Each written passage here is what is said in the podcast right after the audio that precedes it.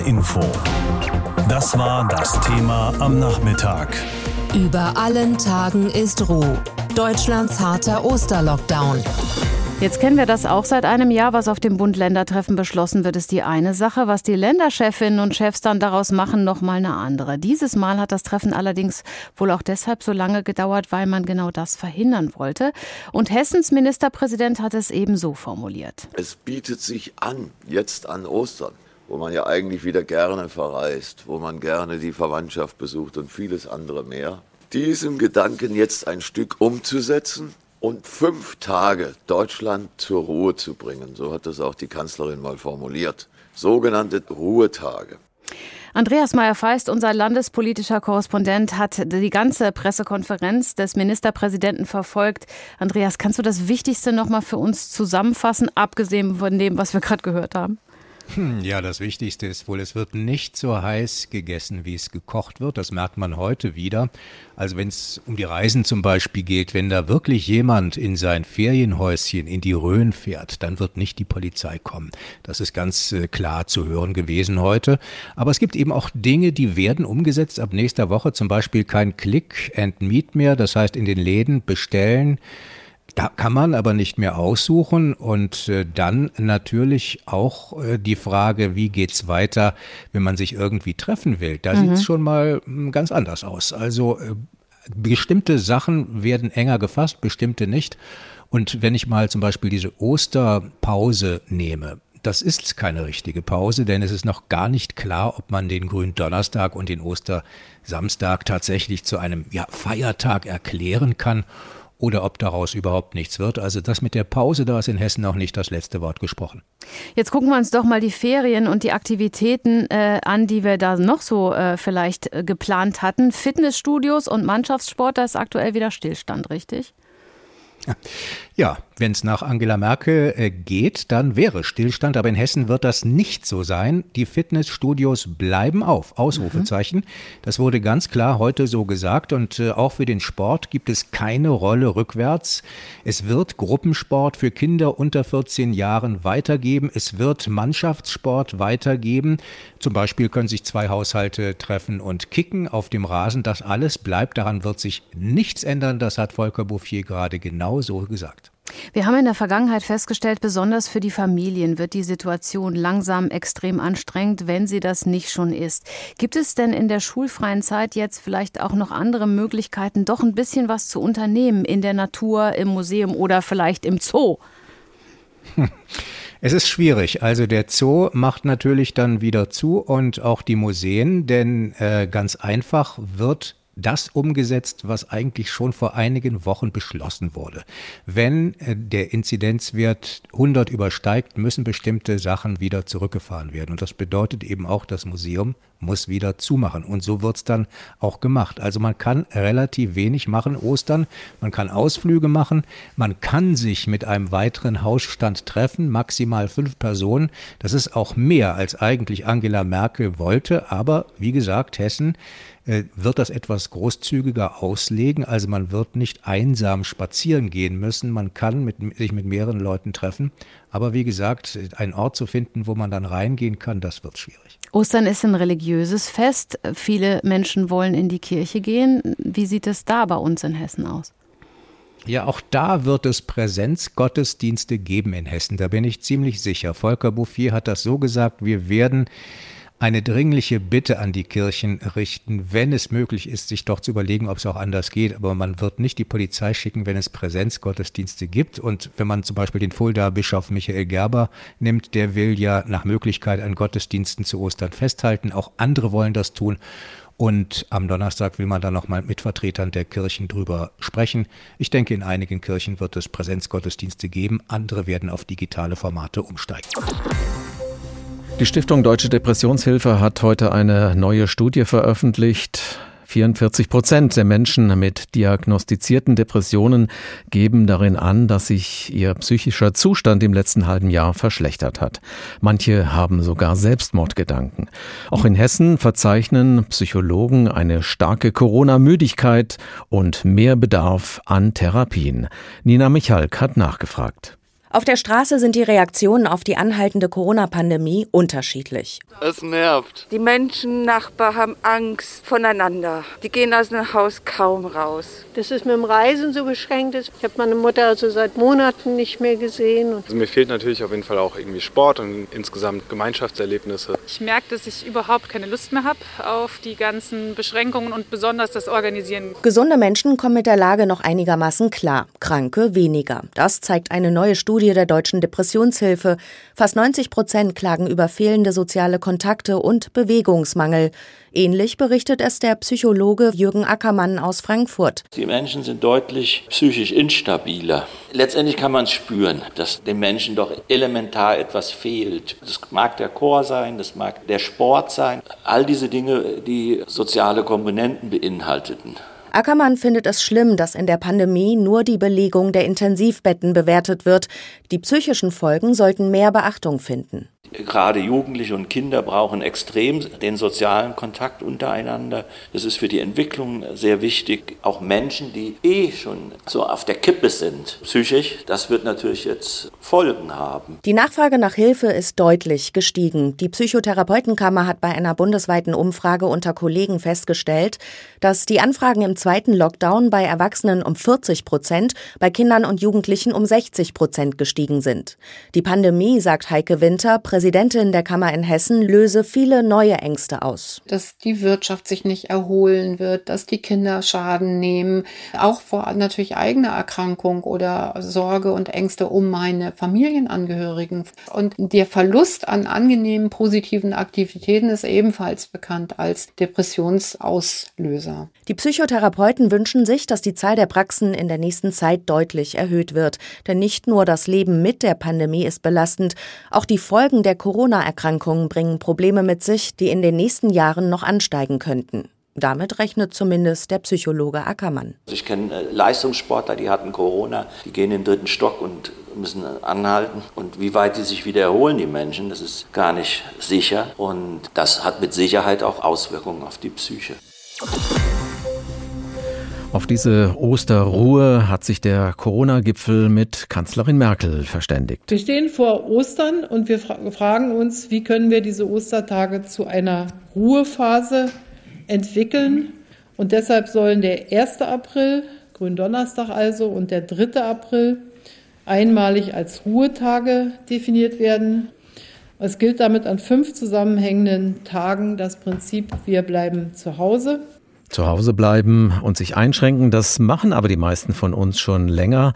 Damit einhergehen familiäre und berufliche Belastungen. Und das bedrückt die Deutschen im zweiten Lockdown noch stärker als im ersten vor einem Jahr.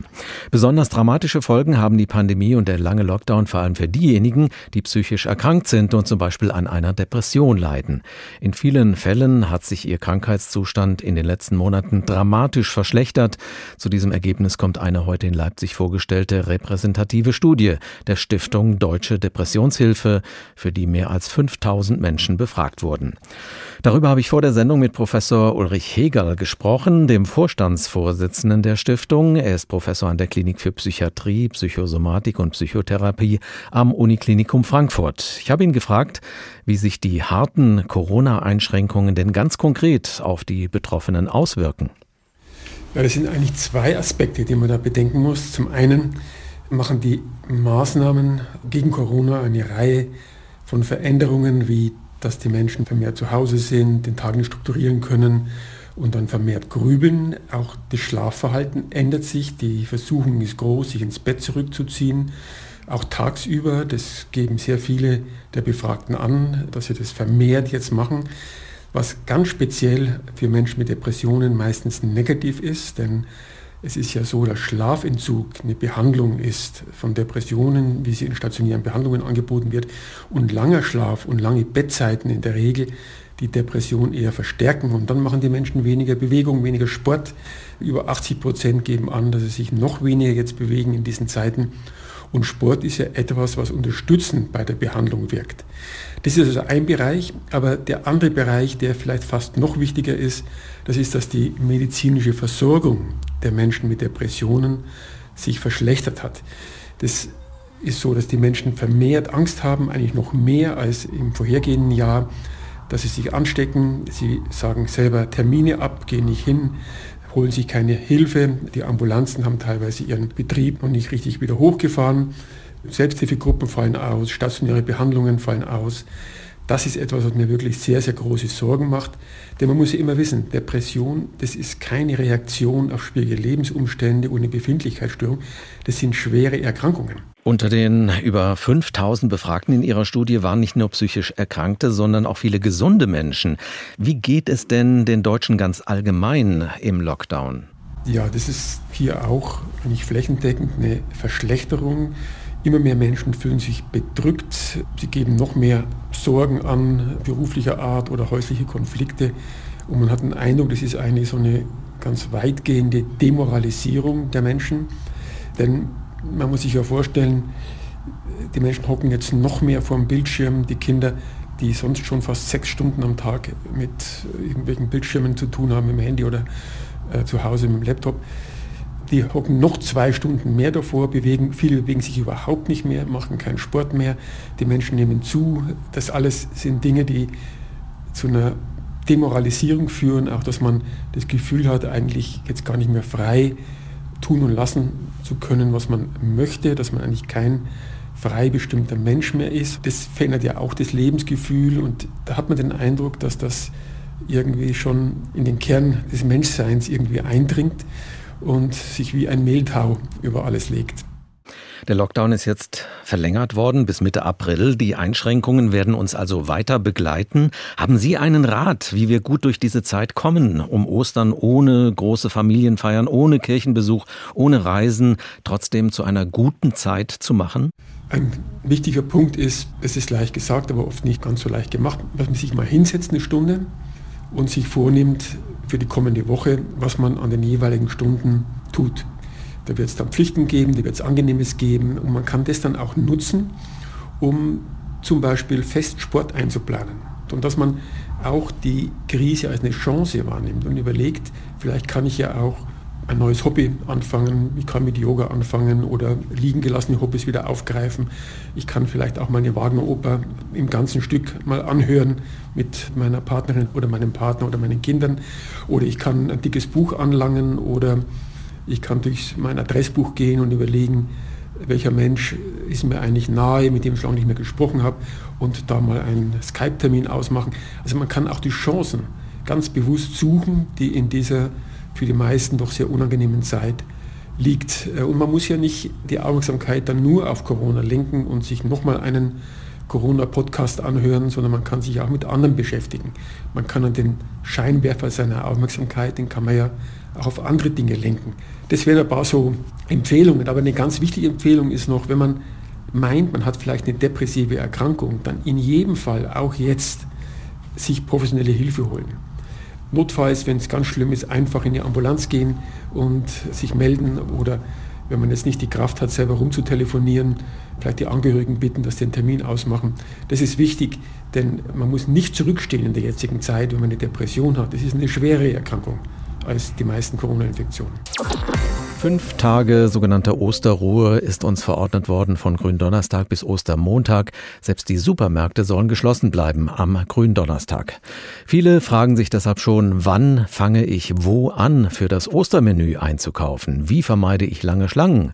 Aber auch die Lebensmittelhändler selbst und die Hoteliers im Rheingau, in Wiesbaden und in Frankfurt stehen diesen Beschlüssen skeptisch bis ratlos gegenüber. Birgitta Söhling hat sich umgehört.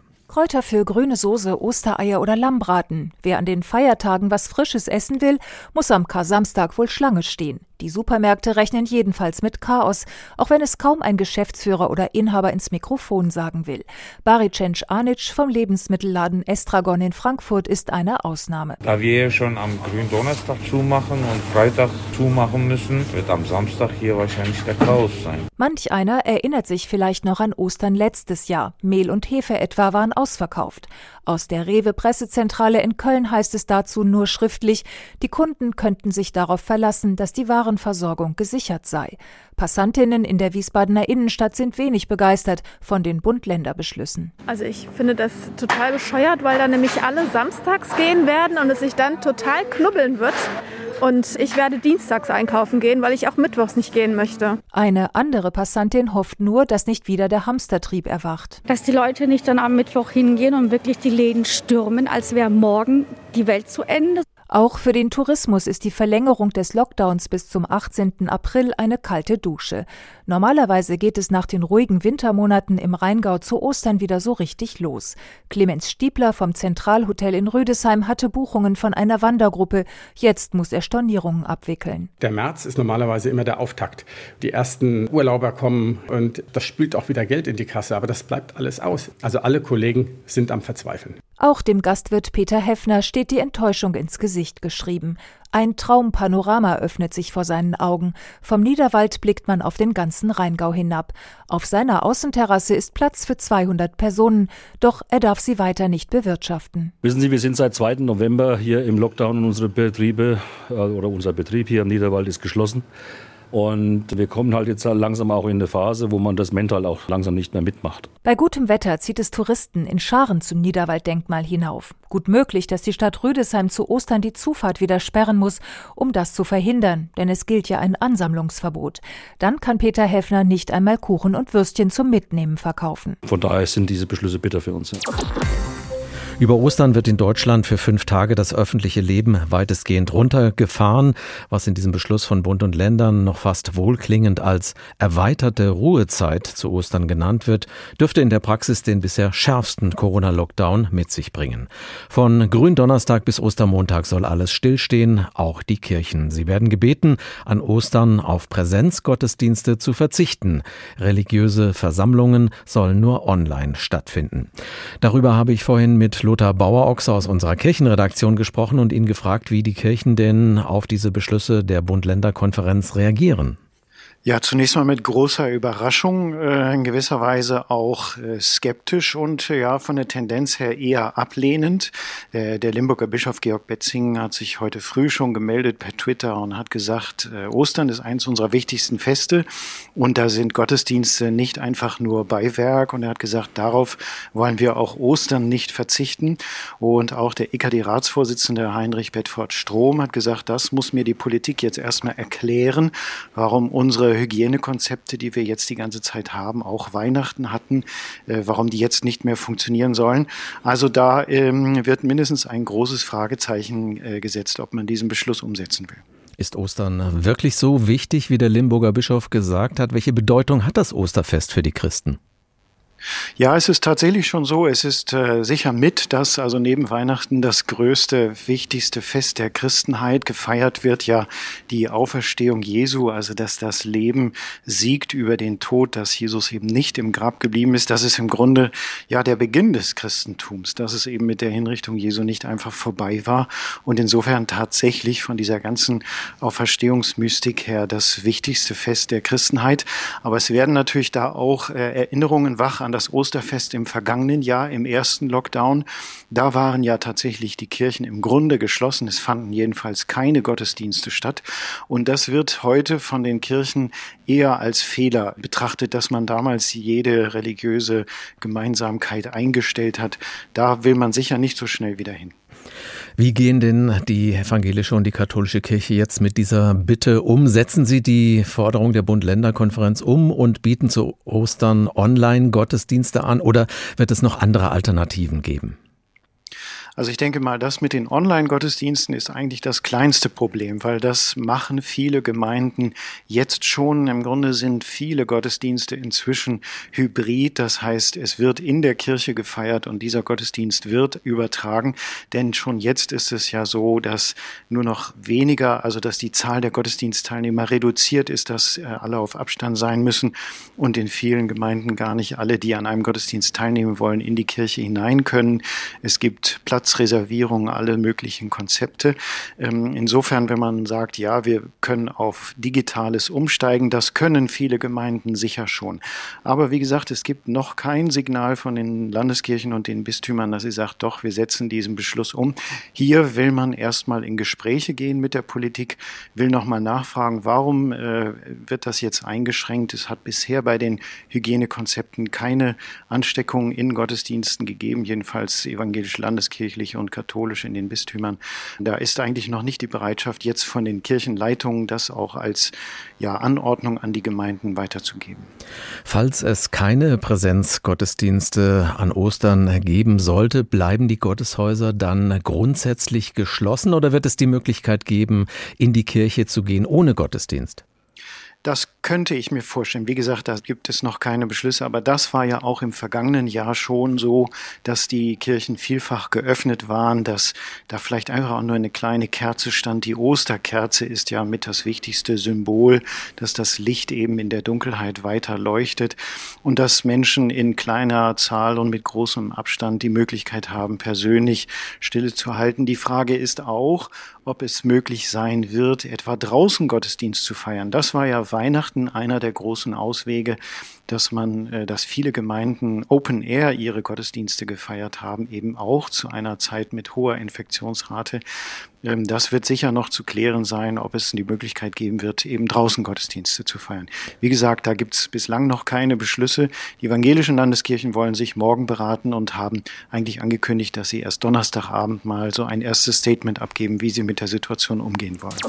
So kann man es wohl zusammenfassen, das Ergebnis dieser langen Nacht für die Politik in Berlin im Zusammenhang mit den Corona-Maßnahmen. Es sollen stille, zurückgezogene Ostertage und Osterferien wohl auch werden. Aber die Regierung hofft, die steigenden Corona-Infektionszahlen so auszubremsen. Die Opposition ist dagegen wenig begeistert. Claudia Plass aus Berlin. Scharfe Kritik an den Bund-Länder-Beschlüssen kommt aus der Opposition. Grünen-Fraktionschefin Katrin Göring-Eckardt warf der Bundesregierung vor, sie habe das Land nach einem Jahr mit der Pandemie in eine Sackgasse geführt. Es ist zu spät, es ist zu langsam, es ist zu zögerlich gehandelt worden.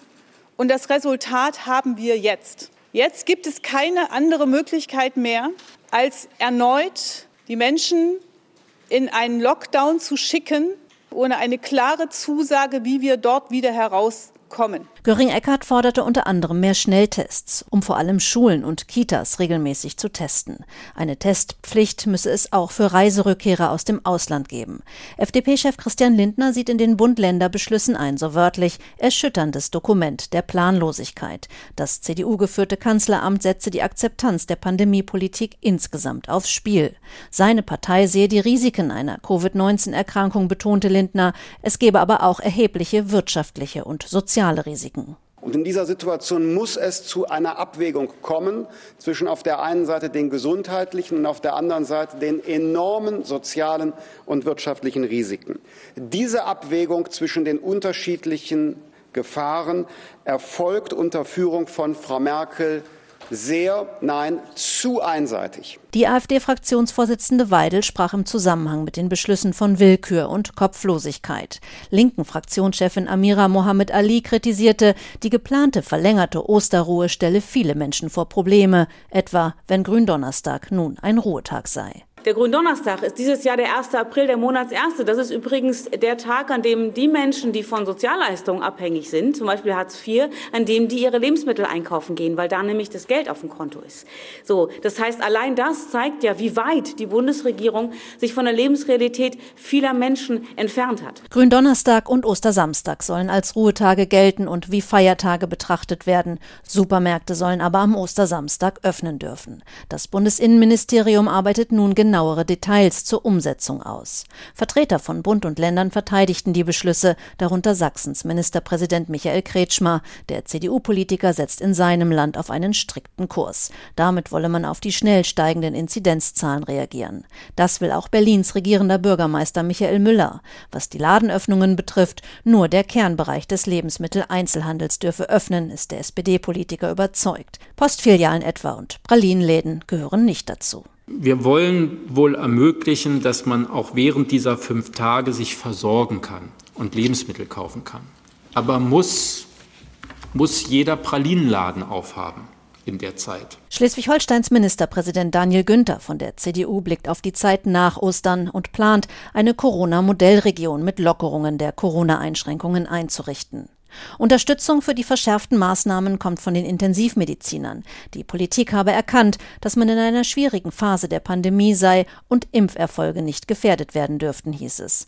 Aber auch aus der Wirtschaft gibt es Kritik. Der Chef des Wirtschaftsforschungsinstituts IFO fußt etwa, sagte dem Handelsblatt, der Lockdown über Ostern verdeutliche, dass die Öffnungsstrategie der letzten Wochen gescheitert ist. HR Info. Das Thema. Wer es hört, hat mehr zu sagen.